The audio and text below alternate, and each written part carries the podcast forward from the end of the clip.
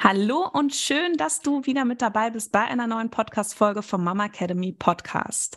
Heute sitze ich nicht mit Katharina hinter dem Mikrofon, sondern ich habe einen ganz, ganz tollen Podcast-Gast und zwar die liebe Lelia König. Lelia ist passionierte Sportlerin, vor allem dem Radsport hat sie sich hingegeben und das Ganze auch in ihrer Schwangerschaft. Und genau darüber wollen wir sprechen. Und zwar ist unser Thema heute Sport in der Schwangerschaft und da nicht nur so der kleine Hobbysport, ich gehe mal ähm, ja so ein bisschen ins Schwangerschaftsfitness, sondern wie kann ich denn auch wirklich meinen Sport weitermachen in der Schwangerschaft?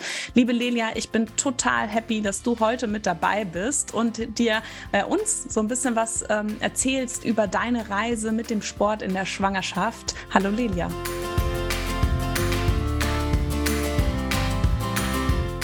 Hallo und herzlich willkommen beim Mama Academy Podcast, deinem Podcast für ein ganzheitlich gesundes und erfülltes Mama-Leben.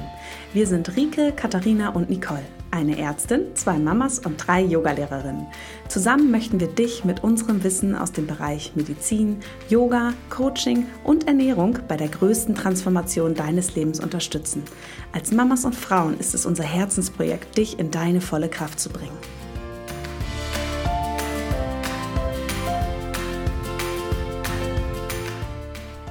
Hallo, ich freue mich sehr, heute dabei zu sein und bin gespannt auch, was wir heute so alles diskutieren werden.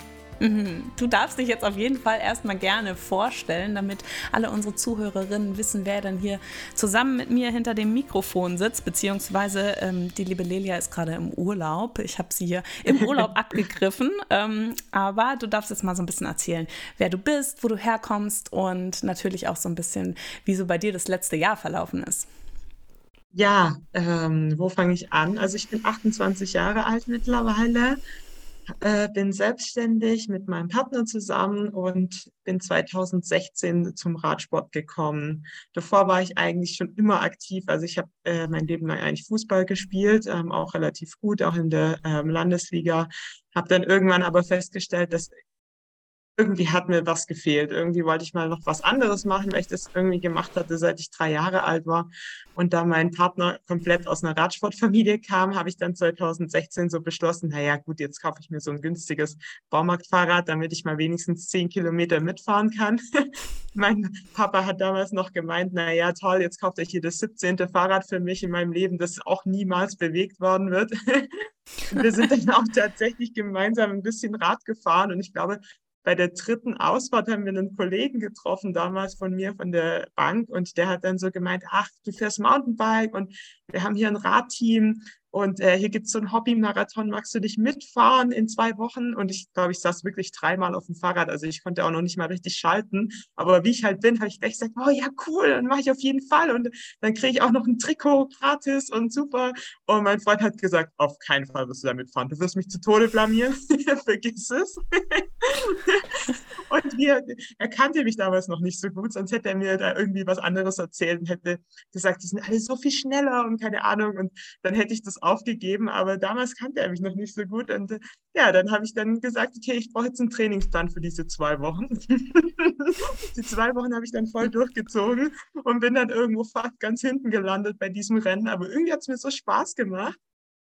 Und da bin ich irgendwie beim Radfahren hängen geblieben und es wurde dann auch besser. Ich habe dann auch gelernt zu schalten und mein Partner hat mich wirklich super unterstützt von Tag eins. Es war wirklich lustig, aber es war irgendwie von Anfang an so, dass ich gemerkt habe, der Sport, der, der catcht mich irgendwie mehr. Es war irgendwie nicht so wie beim Fußball, so, so mehr dahin zu gehen, einfach auch wegen den Freunden und so weiter und wegen der Bewegung, sondern es war wirklich so, dass ich gemerkt habe, okay, das ist was, das kann ich gut und da kann ich mich vielleicht auch wirklich noch weiterentwickeln. Ja, total schön. Ich bin nämlich auch, äh, ich habe auch Fußball gespielt, seit ich ganz klein war. Ich habe tatsächlich auch erst mit dem Studium aufgehört. Ich hatte, glaube ich, mal so eine kleine Pause zwischendrin, aber ich äh, habe, meine Brüder haben auch immer Fußball gespielt. Das war dann irgendwie so Fußball und Tennis war bei uns einfach so in die Wiege gelegt. Und äh, das weiß, glaube ich, auch was äh, niemand. Aber ich habe tatsächlich am Ende auch Verbandsliga gespielt und auch noch im Studium und dann äh, mit dem Arbeitsbeginn aufgehört. Und ich habe dann irgendwann aber auch so gemerkt, ja, eigentlich ist es gar nicht so mein Sport ähm, gewesen, aber das war irgendwie so, bin ich da so reinge, ja, irgendwie, wie soll ich sagen, ne? Also man hat mich da so, ich, ich wollte halt mitziehen mit meinen Geschwistern und dann war das halt so da und dann habe ich das auch gar nicht mehr hinterfragt, so gefühlt. ja. ja, so ähnlich Aber, würde ich äh, sagen, ging es mir auch. ja, krass. Und ähm, das heißt, du warst dann schon ambitionierte Hobbysportlerin oder warst das schon richtig Leistungssport, so bevor dann die Schwangerschaft kam? Wie, wie war da so dein, äh, dein Trainingspensum? Ähm, ich muss sagen, ich hatte so ein bisschen einen Knick in meiner äh, Radkarriere, wenn ich es jetzt mal so nennen darf. Ähm, also ab 2017 war es dann auch eigentlich wirklich schon Leistungssport mit so circa 15 bis 25 äh, Wochenstunden. Ähm, und dann kam dann bei mir leider das Übertraining. Ich muss sagen, da hat sich extrem viel getan, aber 2017 hat noch kein Mensch über zyklusorientiertes Training gesprochen. Ähm, also da da hat sich extrem viel getan in den letzten paar Jahren. Aber damals wurde ich leider, oder nicht leider, ich glaube wirklich, mein Trainer wusste es nicht besser und hat es auch überhaupt nicht böse gemeint, aber er hat mich halt mehr oder weniger auch so trainiert wie die anderen Jungs. Bei denen hat es ganz gut funktioniert und bei mir wurde es dann halt immer mehr und mehr und mehr. Und man will, sich ja auch nicht die Blöße geben und sagen, ich kann nicht mehr. Das ist immer so ein Punkt, was Sportler nicht so gut können. Mhm. Ähm, und dann war es leider dann irgendwann zu spät und dann kam auch mit dem ja, dann ist natürlich im Übertraining ist das Immunsystem komplett down. Dann kam noch das pfeiferische Drüsenfieber extrem schlimm dazu, ähm, gleich zweimal hintereinander. Und das hat mich dann mehr oder weniger zwei Jahre ausgenockt. Und danach brauchte ich erstmal wieder eine Phase, auch erstmal wieder den Spaß zu finden. Ähm, tatsächlich bin ich aber wieder zurückgekehrt in den Leistungssport und muss ehrlicherweise, wir können ja hier einfach darüber transparent sprechen, auch, hatte auch nicht geplant, schwanger zu werden. Mhm. Ähm, ich bin mit meinem Partner zusammen Rennen gefahren in Italien letztes Jahr, das weiß ich noch, das war Anfang Juni, also jetzt so circa ein Jahr her. Und mir war immer morgens übel, aber tatsächlich haben wir uns beide gar nichts dabei gedacht, weil ich bin jemand, der frühstückt normal so gegen elf. Also ich bin nicht so der Morgenfrühstücksmensch. Ähm, und durch das Rennen, durch den frühen Start musste ich halt immer um halb sechs Uhr morgens frühstücken. Und da dachte ich mir halt, naja, gut, äh, ist, ist ja klar, du, du frühstückst nie um halb sechs Uhr morgens. Ähm, das mag dein Körper irgendwie nicht. Aber nachdem ich dann nach dem Rennen irgendwie die ganze Zeit so müde war, habe ich dann irgendwie gedacht, naja, ich habe mir in Italien bestimmt irgendwie so ein Virus oder sowas zugezogen und bin dann mal zum Arzt gegangen und habe mir dann mal Blut abnehmen lassen. Und äh, ja, das italienische Essen war es nicht. Krass.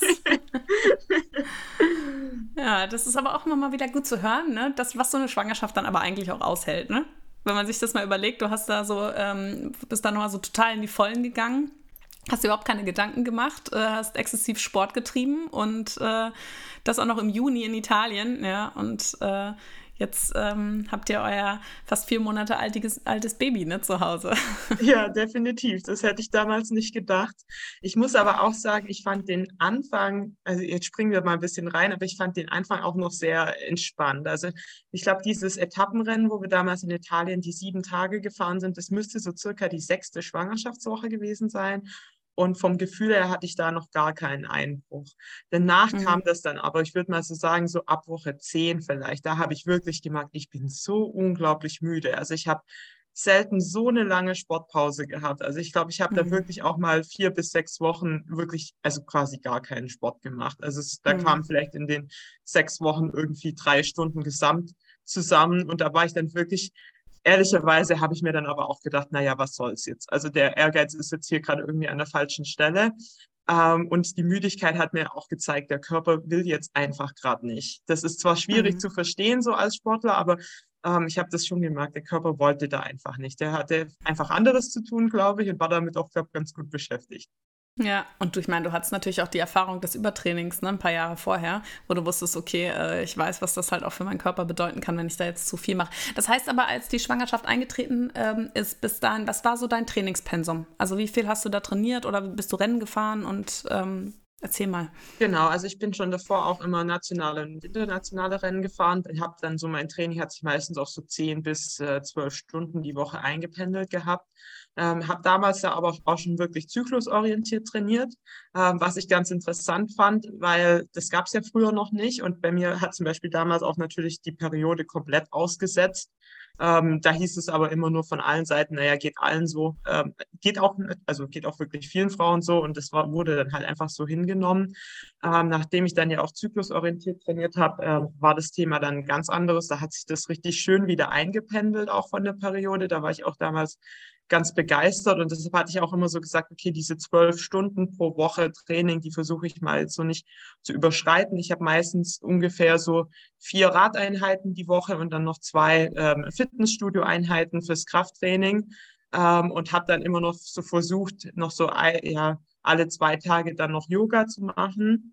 Ähm, aber Yoga auch nicht nur im Sinne von denen, weil es wichtig ist, sondern auch einfach zum sich ein bisschen entspannen. Also mhm. ich finde, man merkt es schon, wenn man es regelmäßig macht, da geht es einem irgendwie doch ein bisschen besser.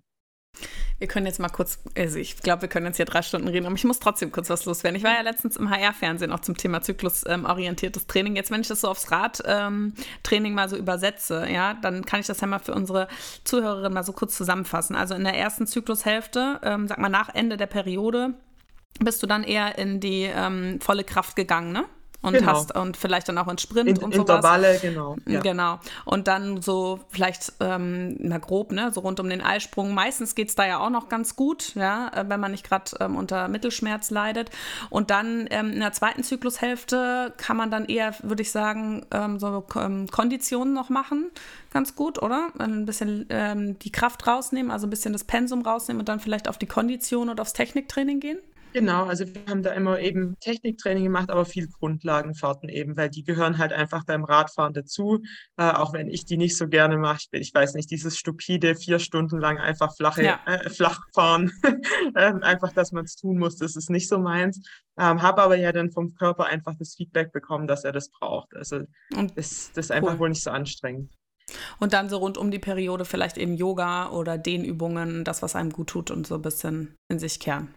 Genau, aber ich hatte auch immer so das Gefühl, ähm, ich habe auch definitiv, ähm, auch wenn ich jetzt nicht die schlankeste bin, aber ich hatte, glaube ich, früher einfach immer zu wenig Kohlenhydrate gegessen, weil das war halt früher auch noch so, das hat man halt als Radfahrer immer so gemacht, immer viel, viel Low Carb, ähm, damit man halt nachher an, den, an die Berge ähm, relativ gut rankommt. Ähm, und ich hatte dann auch das Gefühl, durch das zyklusorientierte Training, wo man auch das Essen dann so ein bisschen drauf angepasst hat, mehr Kohlenhydrate gegessen hat, ähm, dass ich da gar nicht mehr diese Schmerzen hatte. Also ich habe auch seither, ich glaube, gar keine Schmerztablette mehr nehmen müssen oder so. Also ich glaube tatsächlich, da habe ich auch ganz viel gegen meinen Körper früher gearbeitet. Du meinst Periodenschmerz? Genau. Mhm, okay. Ja, das ist eh immer ähm, interessant, ne? weil man ja, dass man das doch tatsächlich irgendwie verändert bekommt. Ne? Diese Aussage, dass das halt normal ist, dass es das einfach absolut falsch ist, dass eine Frau Schmerzen haben sollte während ihrer Periode. Ähm, okay, aber wir schweifen ab. Wir, äh, das wäre nochmal eine andere Folge. das machen wir dann vielleicht nochmal. Genau, aber gut, also dann, ähm, das war schon echt ein heftiges Training trotzdem, so insgesamt 10 bis 12 Stunden und dann kam die Schwangerschaft. Und jetzt hast du gesagt, am Anfang der Schwangerschaft ging das noch ganz gut für dich. Da hast du das tatsächlich auch noch weiter so gemacht? Ja, also ich würde mal sagen, so bis Woche 8 ungefähr. Also ich weiß noch, ähm, nee, bis, ge genau, am Ende der siebten Schwangerschaftswoche, damals war ich bei, beim, äh, beim Arzt und habe das da, da festgestellt. Und ich weiß noch, das war der Freitag. Und ich muss ja ehrlicherweise sagen, wir waren ja, also Sandro war an dem Tag gar nicht da und ich war ehrlicherweise mit der Diagnose ein bisschen allein und schockiert. Ähm, also nicht im negativen Sinn, aber einfach äh, ja ziemlich überfordert. Und ich hatte an dem Samstag drauf ein Rennen. Und das heißt, da war, das war auch noch unser Heimrennen bei unserer Familie zu Hause. Und ich dachte einfach an diesem Freitag, oh Mist, du kannst jetzt nicht dieses Rennen morgen absagen, weil dann wollen es alle wissen. Und alle werden Fragen stellen und ich, ich, will die jetzt noch gar nicht beantworten. Ich kann die auch jetzt noch gar nicht beantworten, weil ich ja noch selber gar nicht weiß. Und ich war damals bei einem Gynäkologen dann ähm, eben quasi als Vertretung, weil ich war ja zu Hause bei meinen Eltern und der hat zu mir gesagt, er hat ganz viele Sportler drinnen schon gehabt und hat denen immer gesagt, fahrt noch einen letzten Wettkampf oder macht noch einen letzten Wettkampf und dann werdet ihr sehen, das macht so wenig Spaß, da werdet ihr selber aufhören ähm, und das ist auch nicht schädlich. Ähm, ich soll es halt nicht so ganz übertreiben. Und ich muss ehrlicherweise sagen, von übertreiben war ich so himmelweit entfernt, weil der, der Körper hat es gar nicht mehr mitgemacht. Also äh, ich war vielleicht irgendwie vielleicht bei der Hälfte meiner Leistung und da wäre auch gar nicht mehr gegangen. Also ganz egal, wie ich mich da angestrengt habe an dem Tag, es ging einfach nicht. Der, der Körper macht das mhm. gar nicht mehr mit. Der, der riegelt quasi irgendwie wie so ein bisschen ab an, an einem gewissen Punkt und sagt so bis hierher und nicht weiter. Und es war wirklich das anstrengendste Rennen meines Lebens. Und das war so das müsste dann die Woche acht dann, also Anfang der Woche acht gewesen sein. Und da habe ich dann auch wirklich gemerkt. Also das war dann wirklich dieser Punkt, wo die Leistung dann rapide eingebrochen ist. Ähm, auch nicht nur diese Leistung an sich, sondern einfach auch dieses Müdigkeitsempfinden und diese auch überhaupt gar keine Lust mehr zu haben auf Sport, was ich mhm. so eigentlich gar nicht von mir kannte. Das hat sich dann auch tatsächlich gehalten bis zum zweiten Trimester. Und dann hat sich auf einmal wieder komplett gedreht. Also dann hatte ich wieder wirklich Lust auf Sport, dann hat es mir auch wieder wirklich Spaß gemacht und es hat auch wieder funktioniert. Also natürlich nicht in dem Umfang wie davor, aber das ist ja auch nicht der Anspruch während der Schwangerschaft. Hm. Aber ich ähm, glaubst du auch, dass es auch ein bisschen psychisch bedingt war, weil man dann auf einmal wusste, okay, ich bin jetzt schwanger? Dass man dann auch sagt, okay, jetzt kämpfe ich auch nicht so krass gegen an, weil du ähm, sagst, auch in Italien ging das noch so ganz gut, ne? da wusstest du es ja auch noch nicht, dass, ach komm, Übelkeit ist ja nicht so, jetzt da äh, liegt am Essen oder so, ne, und ähm, jetzt dann das Rennen und du wusstest, okay, ich bin ähm, schwanger und dann merkst du, eigentlich geht es gerade gar nicht mehr so gut und ich muss ja jetzt nicht dann noch in die Vollen gehen. Definitiv. Und ich muss auch sagen, was mich am Anfang enorm verunsichert hat, war, dass ich keine Informationen gefunden habe. Also ähm, da kommt einfach bei mir immer noch die Sportstudentin raus von damals. Ich war immer ganz, ganz viel in der Bib und habe mir super viel angelesen. Ähm, und es gibt einfach so super wenig Infos. Und ich fand das auch total schade, die Infos, die es gibt, so zu, zum richtigen Sport und Schwangerschaft. Und das meine ich nicht wertend. Ich möchte überhaupt niemanden absprechen, der Yoga mhm. macht während der Schwangerschaft. Aber für die, die, sage ich mal, wirklich wettkampfmäßig auch Sport machen, gibt es so wenig Artikel. Also ich glaube, ich habe vielleicht fünf bis zehn Publikationen gefunden. Davon waren wahrscheinlich mindestens die Hälfte auf Englisch, was für mich jetzt kein Problem ist, ähm, da ich gut Englisch spreche. Aber das ist auch schon wieder eine Hemmschwelle für viele Frauen, weil man kann nicht von jedem erwarten, dass er perfektes Englisch spricht, um eine, sich eine wissenschaftliche Publikation durchzulesen. Ähm, mhm. und das fand ich total schwierig, weil also im Nachhinein würde ich sagen, ich habe so enorm profitiert durch den Sport in der Schwangerschaft. Ähm, wir hatten, also ich war im Geburtshaus und ich hatte eine total angenehme Geburt. Klar, die Schmerzen sind nie wirklich schön.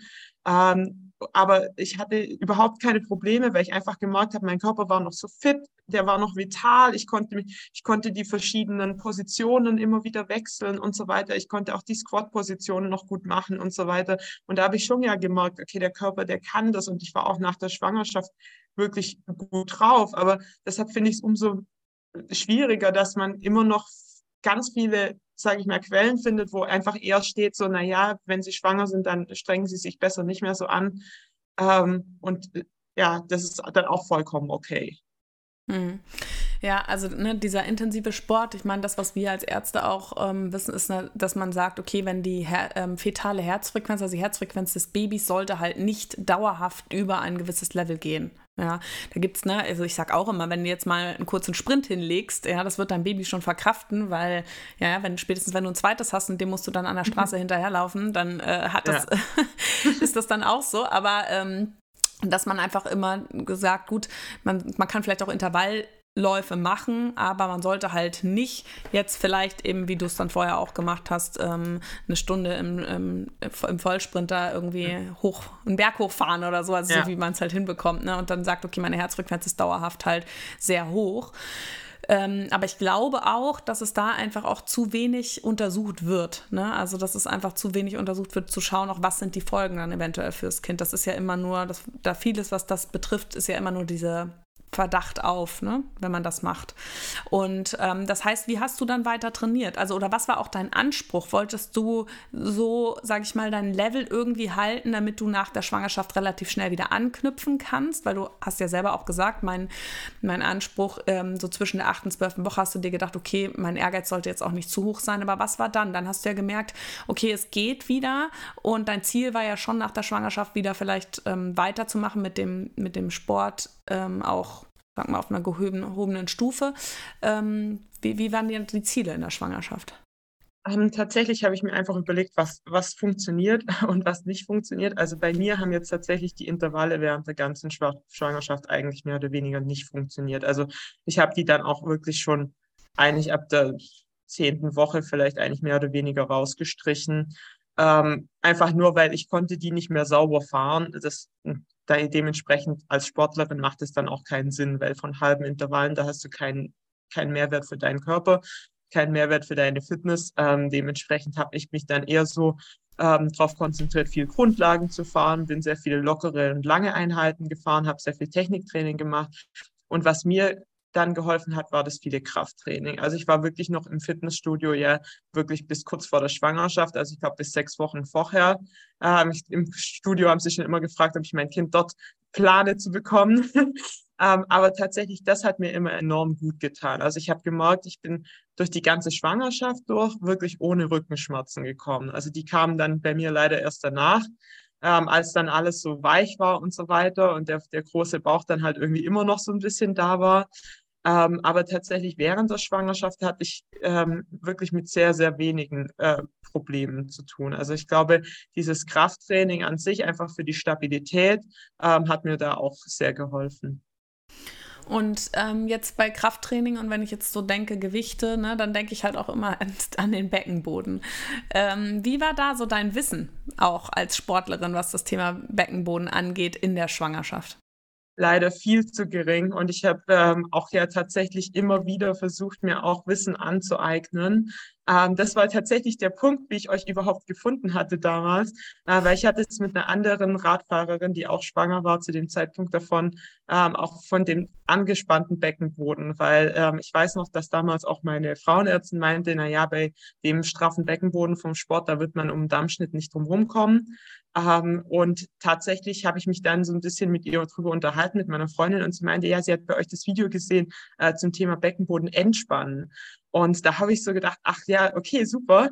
Ähm, das sollte ich jetzt die letzten paar Wochen noch machen. Und erst eigentlich ab diesem Zeitpunkt habe ich mich so angefangen, damit auseinanderzusetzen, weil ich schon damals dachte, ähm, ich will gar keinen Dammschnitt, auf gar keinen Fall.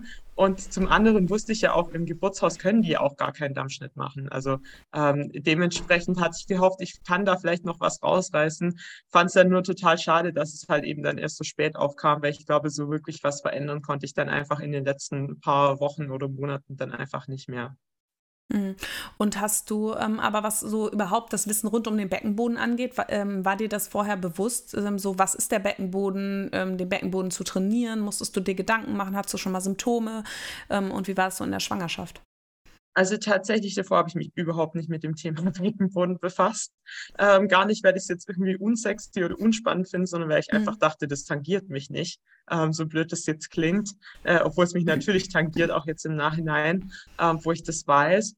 Äh, ich hatte aber tatsächlich auch während der Schwangerschaft ähm, ist, glaube ich, relativ gut, weil ich meine, Gewichtszunahme erst relativ spät kam. Deshalb ähm, hatte ich da jetzt nicht so die wirklichen Beckenbodenbeschwerden. Dafür hatte ich ähm, relativ lange nach der Schwangerschaft, hatte ich den einfach noch sehr, sehr stark gemerkt.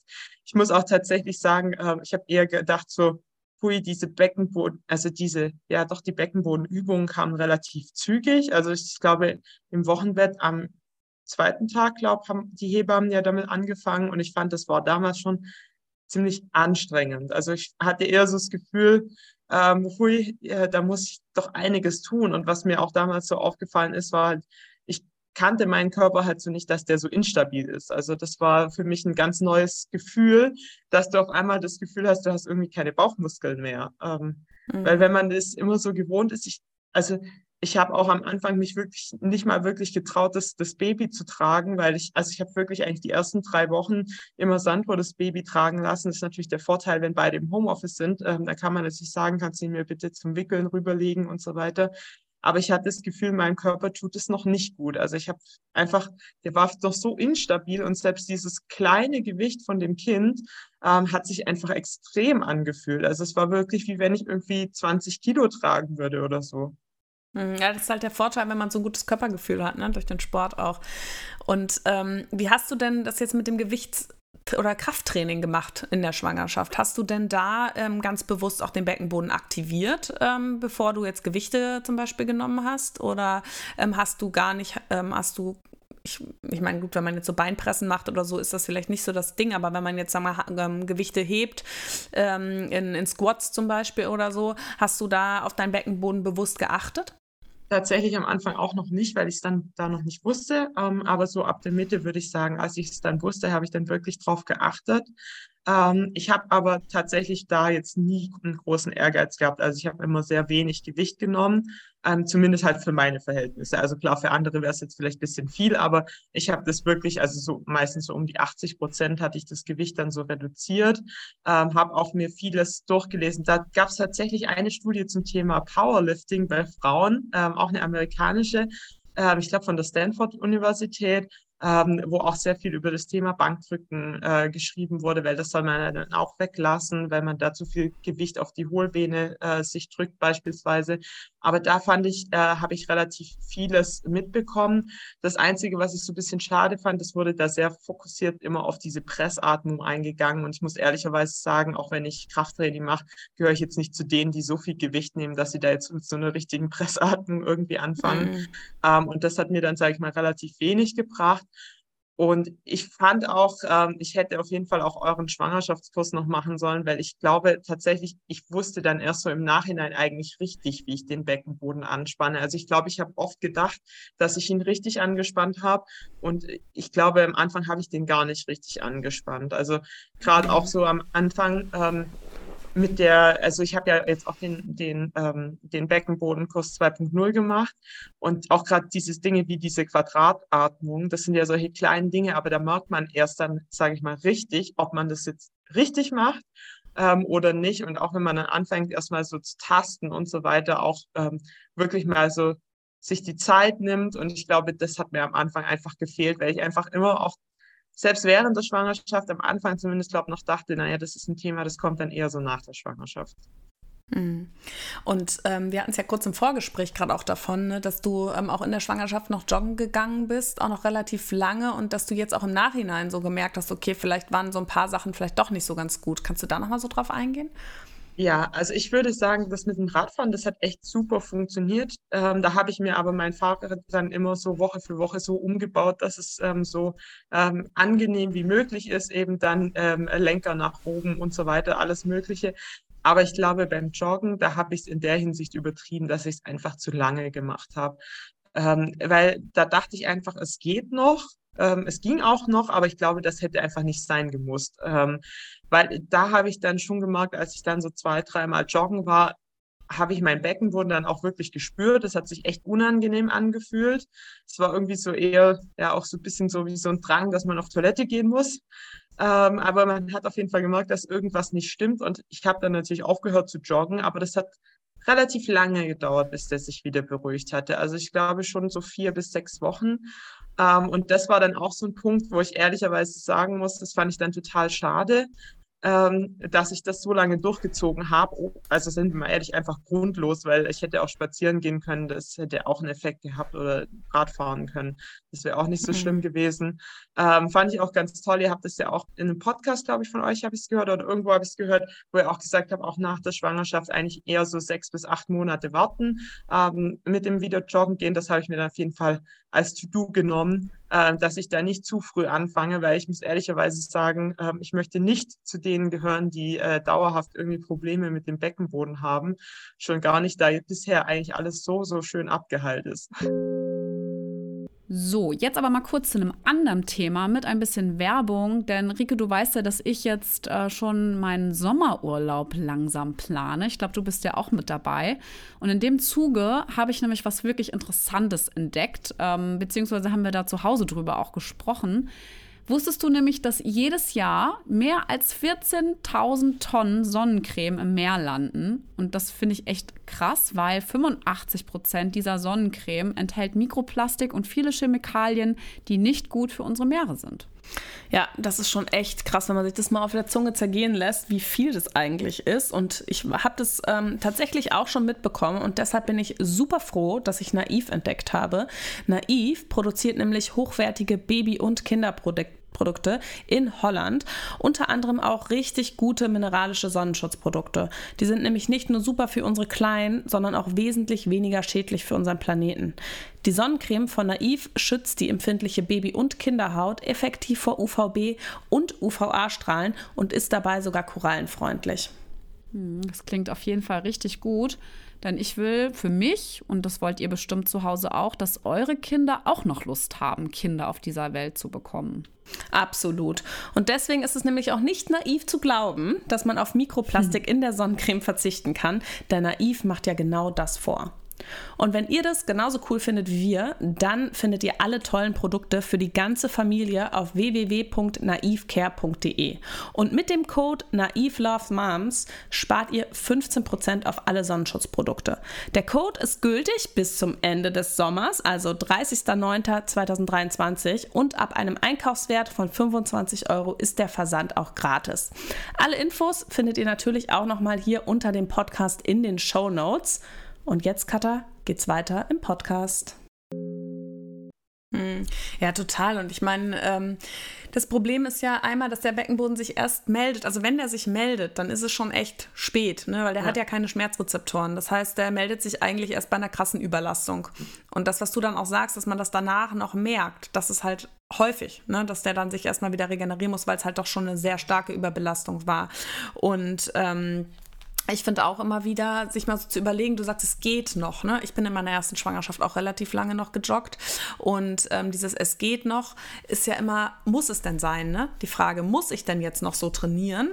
Und muss ich vielleicht aber auch langfristig in meinem Leben noch so trainieren, wie ich es vorher immer gemacht habe? Ne? Weil wir einfach man denkt immer so, ja, warum? Aber ich stelle mir mittlerweile die Frage, oder ich, wir wissen es ja auch, ne, wir sind die einzigen Lebewesen, die in der Vertikalen ihre Kinder tragen in der Schwangerschaft, mhm. ja, und auch danach auf zwei Beinen und der ganze, die ganze Belastung auf dem Beckenboden ist. Es gibt Untersuchungen auch ähm, bei einer Art von Affen, die auch mal im, mit zwei Beinen, also aufrecht laufen, die haben auch zum Teil Beckenbodenprobleme und ähm, Senkungsprobleme, aber die anderen Tiere, die tragen alle ihr Gewicht im Bauch, ne, auch die Vierbeiner. Und wir Menschen sind halt einfach ähm, in den letzten 100, 200 Jahren werden wir viel älter. Davor sind wir Frauen mit 40, 45 sind wir gestorben. Mhm. Da hat keiner über die langfristigen Folgen von Beckenbodenproblemen gesprochen. Und wir wissen mittlerweile auch, dass ähm, die meisten Probleme durch die Schwangerschaft entstehen.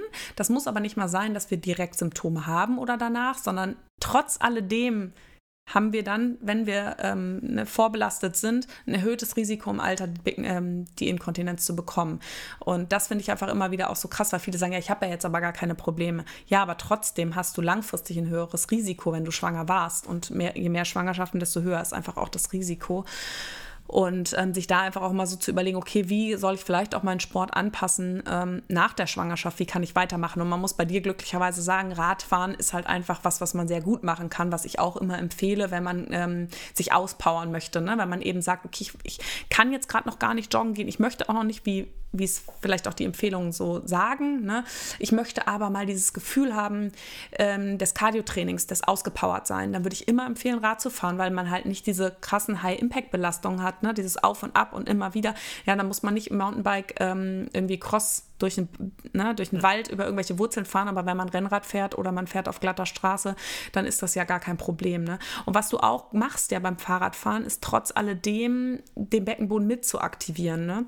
weil über die Beinmuskulatur ähm, wird ja der Beckenboden auch mit aktiviert. Aber ja, ich fand das ganz schön, dass du das gerade auch nochmal so gesagt hast, dass dir das gar nicht so bewusst war trotzdem du dich ja total informierst, auch was Sport angeht und es aber auch einfach noch so wenig bekannt ist, ne, dass es in der Schwangerschaft so extrem wichtig ist. Und die Studien zeigen auch, dass ähm, Beckenbodentraining in der Schwangerschaft das Risiko für Inkontinenz und Senkungsbeschwerden in und nach der Geburt senken kann. Ne?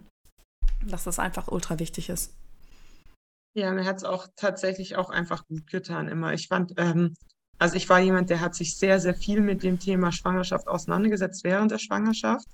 Ähm, nicht jetzt nur die, im reinen Geburtsvorbereitungskurs, sondern auch generell. Und ich fand einfach, ähm, ich habe mich besser gefühlt, weil ich einfach dachte, okay, du hast jetzt dein Möglichstes getan, dich auf die Geburt vorzubereiten. Den Rest kannst mhm. du nicht mehr beeinflussen, aber irgendwie war da zumindest bei mir dann einfach auch die Nervosität weg oder auch die Angst war auch eigentlich weg, weil ich einfach dachte, okay, es, es geht nicht mehr. Du, du hast jetzt alles gemacht und der Rest, der wird halt einfach so kommen, äh, wie er kommt. Und ich muss auch jetzt im Nachhinein sagen, ich war auch froh einfach bei vielem, dass man es dann einfach noch nicht wusste, weil ich glaube, wenn ich äh, gewusst hätte, wie äh, stark doch die Schmerzen sind, dann hätte ich vielleicht doch im Vorhinein gesagt, ach, lassen Sie über eine Klinik gehen, weil im äh, Geburtshaus, äh, also ich hatte einen Moment, wo ich dann, ich war die ganze Zeit sehr, sehr freundlich. Ich habe mich ganz viel bedankt und so weiter. Ich war sehr gut gelaunt. Mein einziger Moment war dann, als ich gesagt habe, ich möchte jetzt wirklich ins Krankenhaus und Medikamente und mir dann die Hebamme gemeint hat, ich kann hier drei Globuli haben. Aber nur drei. Oh so war dann mein einziger Moment, als ich dann so dachte, okay, das ist jetzt der Moment, wo ich mal kurz einfach für mich alleine sein will. Und Sonst kurz fluchen. euch genau. allen den Kopf Ja, aber ich glaube, jede Frau hat so einen Moment. Ne? Ich habe auch mal irgendwann gedacht, als meine ähm, Hebamme mir dann ähm, kurz bevor ich vollständig, äh, der Muttermund vollständig eröffnet war, habe ich gesagt, ich brauche jetzt die PDA. Beim ersten hatte ich die und beim zweiten nicht. Und dann hat sie gesagt, ich glaube nicht. Und ich dachte nur, ich glaube, ich bringe dich gleich um. Aber da wusste ich auch nicht, wie weit ich bin. Aber das, ja, solche Momente hat, glaube ich, jeder mal. Ähm, nee, aber das. Ähm, Nochmal kurz zurück auf diesen verspannten Beckenboden. Das ist ja oft bei Sportlern auch ein großes Problem. Ne? Ich meine, dass man einfach so sehr einseitig trainiert auch. Ja, wie hast du denn das ähm, auch gespürt mit dem verspannten Beckenboden? Ähm, also tatsächlich war das ein Thema, das hatte meine ähm, Frauenärztin schon eigentlich ehrlicherweise die letzten paar Jahre schon immer wieder angesprochen. Ähm, da hat sie schon immer gesagt, er ist halt schon sehr, sehr eng durch den äh, Sport. Aber was ich auch jetzt im Nachhinein ein bisschen schade finde, ist, dass sie mit keinem Wort erwähnt hat, dass man da auch was dagegen tun kann. Also es war für mich immer so eine Info, wo ich so dachte, ähm, ja, also okay, weiß ich jetzt, aber was soll ich jetzt damit anfangen? Ähm, ich muss auch ehrlicherweise mhm. sagen, dadurch, dass ich auch nie ein Wort gehört habe, dass man das ändern kann, dachte ich auch immer, naja, gut, das ist halt irgendwie was, das habe ich jetzt gehört, das muss ich jetzt hinnehmen. Ähm, weiß ich ja. auch nicht so wirklich. Ähm, und ich fand auch während der Geburt, dass ich kann, konnte den Beckenboden so gut anspannen, aber das mit dem Entspannen, das klappt mittlerweile gut. Aber jetzt sind wir auch vier Monate nach der Geburt und ich habe das jetzt quasi halt ein halbes Jahr lang geübt. Jetzt ist es auch mhm. viel, viel besser geworden, aber ich hätte das halt eigentlich, glaube ich, während der Schwangerschaft gebraucht. Ja, und hast du auch ähm, jetzt gemerkt, dass es dadurch, dass dadurch vielleicht auch Beschwerden weniger ähm, sind? Dass ja. Hm. Ähm, also was ich damals sehr, sehr stark gespürt hatte, waren ähm, immer so beim auf die Toilette gehen. Ähm, wenn man dann so quasi fertig war, dann kam immer so dieser Schmerz, wenn man dann quasi dann so gestoppt hat. Ähm, also nicht, nicht jetzt bewusst gestoppt, sondern einfach, wenn man eben fertig war mit, mit mhm. Pinkeln und da kam immer dieser ja, enorme Schmerz. Und da, da fand ich tatsächlich, ähm, als ich dann mit dem Beckenbodenkurs dann wirklich auch anfangen durfte, habe ich dann wirklich auch gemerkt von Woche zu Woche, wie das weniger wurde. Ähm, ich muss tatsächlich sagen, ich würde es jetzt anders machen. Ich bin ja damals, glaube ich, so ab der fünften Woche bin ich dann bei euch eingestiegen mit dem Kurs und habe dann da noch einmal die Wochenbett ähm, ja, die, die Wochenbettkurs, den Wochenbettkurs gemacht und bin ja dann übergegangen zum ähm, richtigen Rückbildungskurs. Und ich weiß nicht, ob ich da die Einzige bin, aber ich muss ehrlicherweise sagen, ich glaube, diese Rückbildungsübungen der Hebamme habe ich, glaube schon manchmal einfach vernachlässigt, weil da hieß es immer so, ja, mach mal zehnmal am Tag das, zehnmal am Tag das und ähm, dann hier noch atmen und da noch atmen. Und irgendwie muss ich ehrlicherweise sagen, mir fiel es viel einfacher, wenn ich wusste, okay, ich schalte jetzt meinen Laptop kurz an und mache das einfach mit, bis es zu Ende ist, dieser Kurs. Ähm, anstatt dass ich mir so im Kopf habe, ich mache jetzt noch zehnmal diese Übung äh, heute irgendwann. Ähm, das hat tatsächlich bei mir dann nicht so gut funktioniert. Also ich muss, glaube ich, sagen, da war ich am Anfang nicht so strikt, als ich dann euren Kurs hatte, dann hat man sich ja auch irgendwie so ein bisschen drauf gefreut und dann hat man ja gewusst, okay, jetzt ähm, lerne ich wieder so ein bisschen auch was und ähm, macht es, also ich, ich finde halt auch, die Zeit ging halt immer viel schneller rum, als wenn ich da irgendwie alleine auf meinem Bett liege und mir so denke, naja, okay, ähm, habe ich jetzt mhm. genug hier reingeatmet, äh, reicht jetzt langsam und irgendwie auch so keine Abwechslung ähm, und keine Hintergrundinformationen. Also ich bin immer jemand, ich, ich muss immer verstehen, warum ich was mache, dann, dann fällt mir das auch viel einfacher und gerade beim Beckenboden 2.0 ähm, da sind ja auch beispielsweise noch ein paar Sessions mit dabei, wo einfach erklärt wird. Also gerade mit der Rektusdiastase. Ähm, ich hatte da Glück, meine Hebamme hat es am Anfang gleich getastet und hat es auch regelmäßig getastet. Ähm, tatsächlich, aber meine Frauenärztin hat da, glaube ich, kein einziges Mal irgendwie danach gefragt. Also es ist auch, glaube ich, sehr, sehr unterschiedlich. Also wenn ich die Hebamme nicht gehabt hätte, dann wäre ich da wahrscheinlich auch äh, komplett ohne Wissen dann äh, nach der Schwangerschaft dagestanden. Ja, das ist eigentlich ja auch nicht unbedingt so ähm, unser, unser Feld, ne? Als Frauenärzte. Das ist halt, da werden wir ja auch nicht wirklich weitergebildet. Das muss man, muss ich immer, da muss ich so meine Kollegin mal so ein bisschen in Schutz nehmen. Ich habe da halt so einfach mega Lust drauf. Ich habe mich da halt reingefuchst und das macht mir Spaß, aber ich mache auch viele Sachen, die, die vielleicht gar nicht so unbedingt in meine Hand gehören ähm, in der Masse, aber ich finde es wichtig. Ne? Ich finde es auch immer wichtig, die Frau mal kurz drauf anzusprechen, aber wir Frauenärzte haben die Vorgabe, wenn du mal in deinen Mutterpass guckst, ein kleines Kreuzchen zu setzen, gynäkologische äh, Untersuchung, auffällig oder unauffällig. Das ist die Rückbild, das ist die Nachsorge nach der Geburt. Ja. Ne? Und ähm, das äh, mache ich einfach ganz, ganz anders. Ich finde das unglaublich wichtig, dem ersten Termin viel Zeit zu räumen ähm, ne, zu erklären, wie spanne ich den Beckenboden richtig an, wie sieht die Rektusdiastase aus, ein paar Infos zu geben, ähm, dass die Frau einfach auch weiß, okay, was kann ich jetzt tun? Und da hast du vollkommen recht, es hat auch nicht jede Frau eine Hebamme. Ne? Und auch in dem Rückbildungskurs, wenn es überhaupt einen gibt, guckt auch nicht unbedingt jeder nach. Deswegen ähm, war uns das in unserem Beckenboden-Intensivkurs 2.0 auch extrem wichtig, die ähm, da einfach ein bisschen Aufklärung zu machen. Ja, und dann kann man ja auch, wenn man sagt, hey, das Thema interessiert mich oder ähm, boah, ich merke, krass, bei mir ist was, ist eine große Lücke da, ähm, dass man sich dann nochmal einen Spezialisten sucht. Ne? Weil wir haben zwar einen Online-Kurs, aber bei uns haben wir ja auch die Möglichkeit, dass alle Teilnehmerinnen ähm, uns immer Fragen stellen können. Wir haben eine Community-Gruppe, sodass sie auch betreut sind durch uns. Und natürlich können wir keine Ferndiagnosen stellen, aber durch unsere Videos und die Anleitung und so kann man schon schon ganz gut rausfiltern, hey, wer braucht dann vielleicht auch eine spezielle Physiotherapie in Bezug auf den ähm, Direktusdiastase oder auch auf den Beckenboden, ne? weil wir erklären ja auch ganz genau, wie man den Beckenboden anspannt, wie man ihn selbst tasten kann. Und wenn man dann aber immer noch merkt, hey, so wie ihr das beschreibt, ich spüre das aber gar nicht, ich kriege das gar nicht hin. Das sind dann ja die Zeichen, wo man sagt, hey, du bist eine von denjenigen, die wirklich ähm, ja vielleicht einen, einen, Profi an der Seite braucht, die zu einer speziellen Physiotherapie ähm, sollte. Und das ist ja einfach auch wichtig, die Frauen rauszufiltern, ne? die es eben nicht alleine zu Hause machen können und die trotzdem dann, dadurch, dass unser Zugang halt über zwölf Monate geht, ähm, ja weiterhin mit uns auch trainieren können. Ne?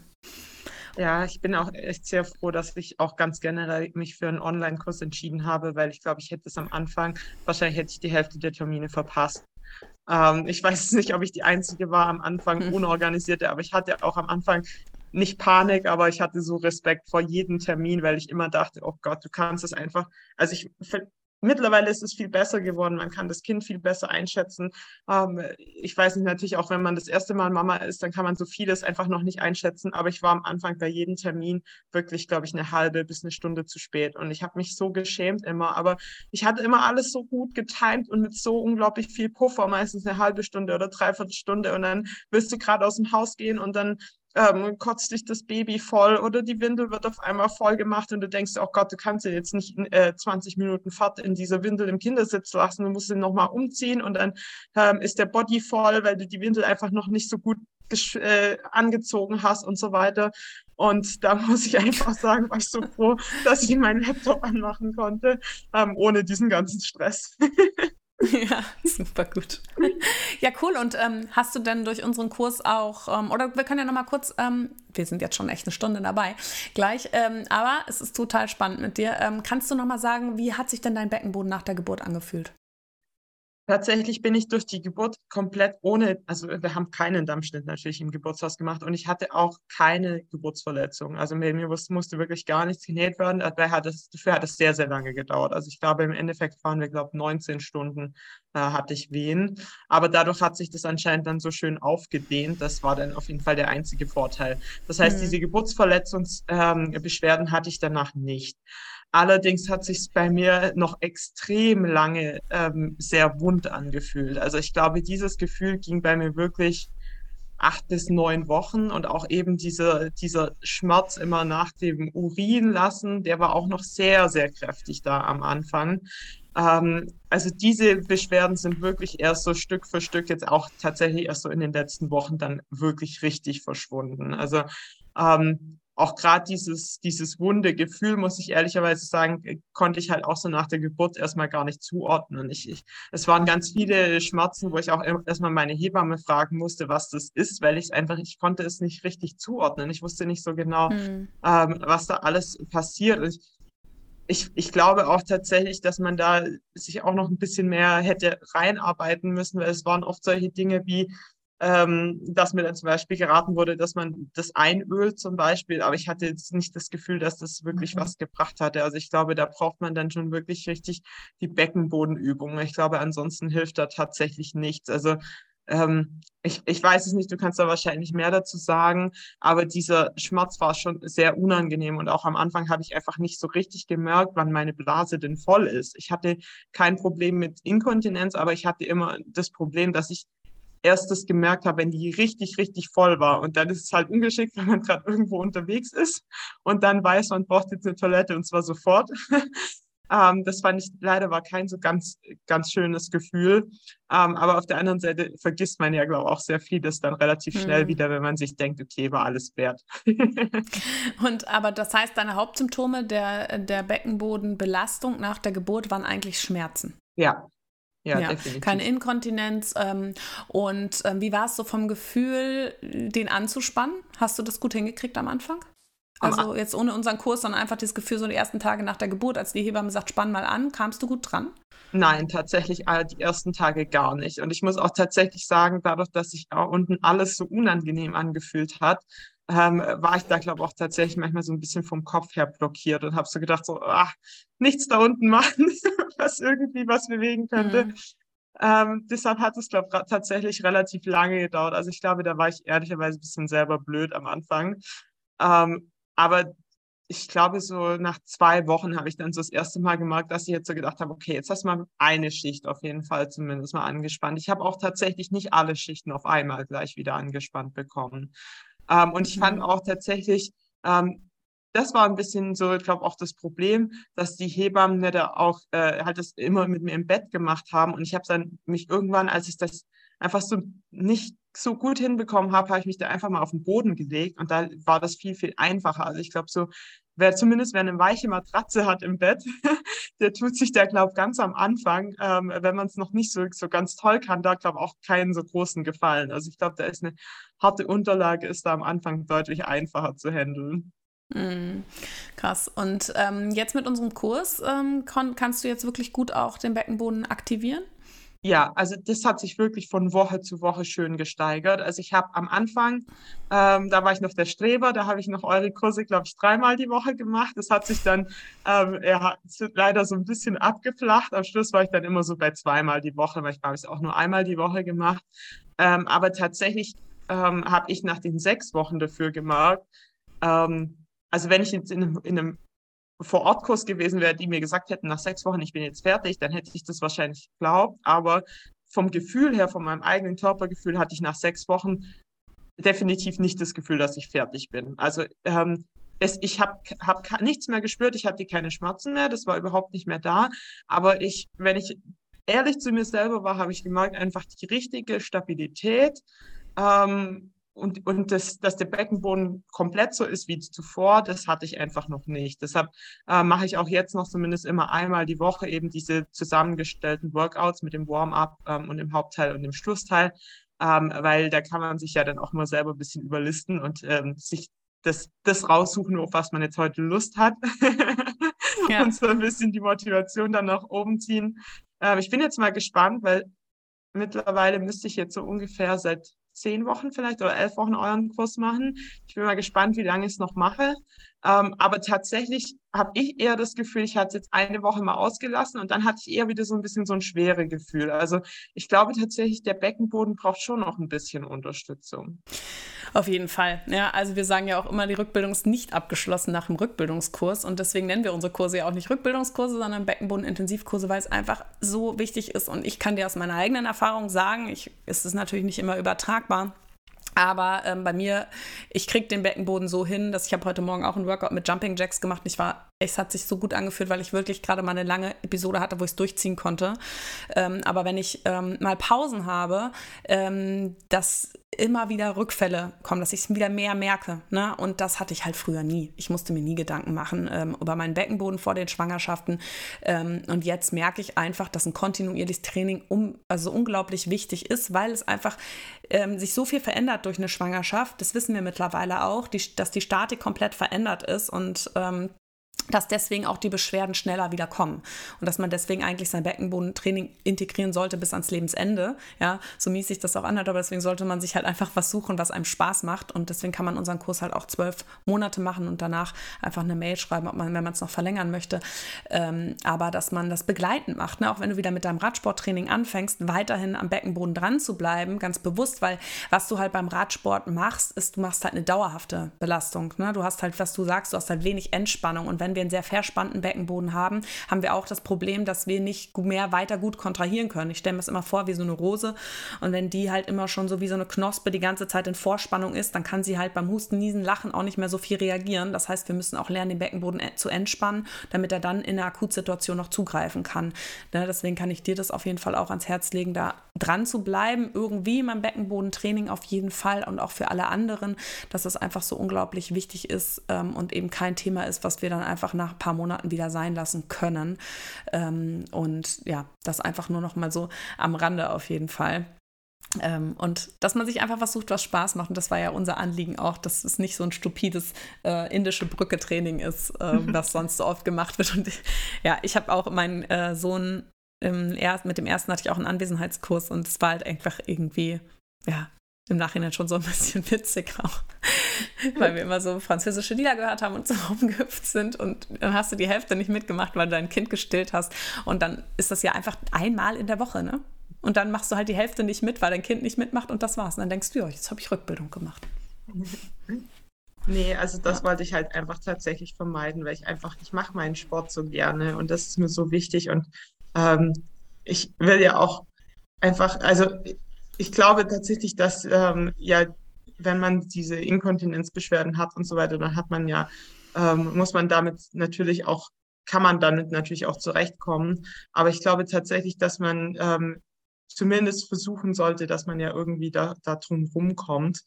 Ähm, und das habe ich zumindest gedacht, das versuche ich. Und wenn ich dann eben meine Rückbildung regelmäßig gemacht habe, dann habe ich da in diesem Sinne mein Bestes gegeben. Und dann kommt, ich denke ich wahrscheinlich, weiß es nicht, wie das ist, du wirst es besser wissen, ist vielleicht auch vieles dann doch noch ein bisschen Genetik und äh, wie, die, wie der Körper so, so ist. Aber ich glaube tatsächlich, ähm, dadurch, dass ich ähm, in der Schwangerschaft ähm, auch so rapide immer zugenommen hatte. Also ich hatte einen ganz untypischen Schwangerschaftsverlauf. Ich habe, glaube bis zum vierten oder fünften Monat hatte ich noch gar nichts zugenommen. Ähm, und dann kam bei mir aber wirklich innerhalb von drei Wochen kamen dann zehn Kilo und dann kam wieder dieses Plateau, dann kam wieder ewig nichts und dann Erst in den letzten sechs Wochen kamen dann nochmal fünf Kilos, aber das war wirklich ganz äh, ziemlich untypisch. Und ich glaube, da musste mein Körper natürlich schon auch ganz schön leiden, sage ich mal, weil diese, mm. diese rapide Gewichtszunahme, ähm, äh, glaube ich, war natürlich auch gar nicht so einfach. Und ich habe, man merkt das ja auch selber. Also ähm, ich dachte immer, naja, okay, 15 Kilos, ähm, das, das wird man schon merken, aber ich hatte gar keine Ahnung, wie viel einem das auch an Lebensqualität nimmt. Also ich war die Treppe oben bei uns, wir wohnen im fünften Stock und ich war halt wirklich fix und fertig. Und das sind halt einfach solche kleinen Dinge, die finde ich, die nehmen einem halt auch wirklich irgendwie Lebensqualität. Man hat irgendwie keine Lust mehr so groß, ähm, irgendwie spazieren zu gehen und so weiter, weil alles so anstrengend ist. Äh, was auf den Boden gefallen ist, das bleibt dafür immer. Ähm, das sind einfach solche Dinge, wo, wo ich einfach gedacht habe, naja gut, ähm, ich versuche zumindest so vital zu bleiben, als denn möglich mit der, mit der Zunahme. Und ich denke, das habe ich ganz gut geschafft. Ja, super. Auf jeden Fall Genetik ist ein Thema. Und man muss halt auch sagen, äh, du giltst ja jetzt, sag ich mal, so im Vergleich in Deutschland ja auch vielleicht schon, zumindest so in einer gewissen Gesellschaftsschicht, als junge Schwangere. Ich habe meinen ersten Sohn ja auch mit 28 bekommen und das ist einfach auch ein großer Pluspunkt ne, bei dem ganzen Thema, muss man halt sagen. Man weiß, dass das einfach das Risiko für Beckenbodenbeschwerden ähm, einfach ähm, mit dem Alter einfach ansteigt, ne, weil das Bindegewebe sich natürlich auch verändert und äh, dass man da so über 35 und vor allem ab 40 einfach ein viel höheres Risiko hat, ähm, dass man langfristig unter Beschwerden leidet und einfach mit 28 halt auch noch eine gute ähm, Wiederregeneration des Bindegewebes auch einfach hat. Ähm, deswegen ja, unsere Biologie hat da, ist da halt nicht so schnell mitgekommen wie unsere äh, Welt, die jetzt hier äh, eher darauf ausgelegt ist, dass man Social Freezing macht und dann mit 45 seine Kinder bekommt. Genau. Ähm, ja, auf jeden Fall, äh, Lelia, vielen Dank, dass du heute da warst, dass du auch so viel mit uns geteilt hast und dass es so ein schönes Gespräch war und Ich kann schon mal vorweggreifen, äh, Lilia und ich wollen auf, oder Lilia, jetzt sage ich es auch schon, wollen ähm, auch nochmal zusammen live gehen auf Instagram über das Thema Sport in der Schwangerschaft sprechen. Und ähm, ja, wir werden auf jeden Fall das nicht das letzte Mal zusammengekommen sein. Das freut mich sehr und ich wünsche dir auf jeden Fall erstmal noch eine schöne Zeit ähm, mit deiner kleinen Familie, ähm, die Auszeit im Urlaub und ähm, dann, ja, bis ganz, ganz bald. Dankeschön, ich freue mich. Ja, und wenn dir unsere Podcast-Folge gefallen hat oder unser Podcast, dann freuen wir uns natürlich über eine positive Bewertung. Das Ganze funktioniert über Spotify oder Apple iTunes. Kostet dich nur ein paar Sekunden. Einfach auf die fünf Sterne klicken. Und ja, wenn du Interesse hast an unseren Beckenboden-Intensivkursen, den gibt es für die Schwangerschaft, aber eben auch mit ähm, Start des Wochenbetts, dann schau doch mal in die Show Notes. Dort haben wir dir die Kurse verlinkt. Und ähm, ja, ansonsten wünsche ich auch dir alles, alles Gute.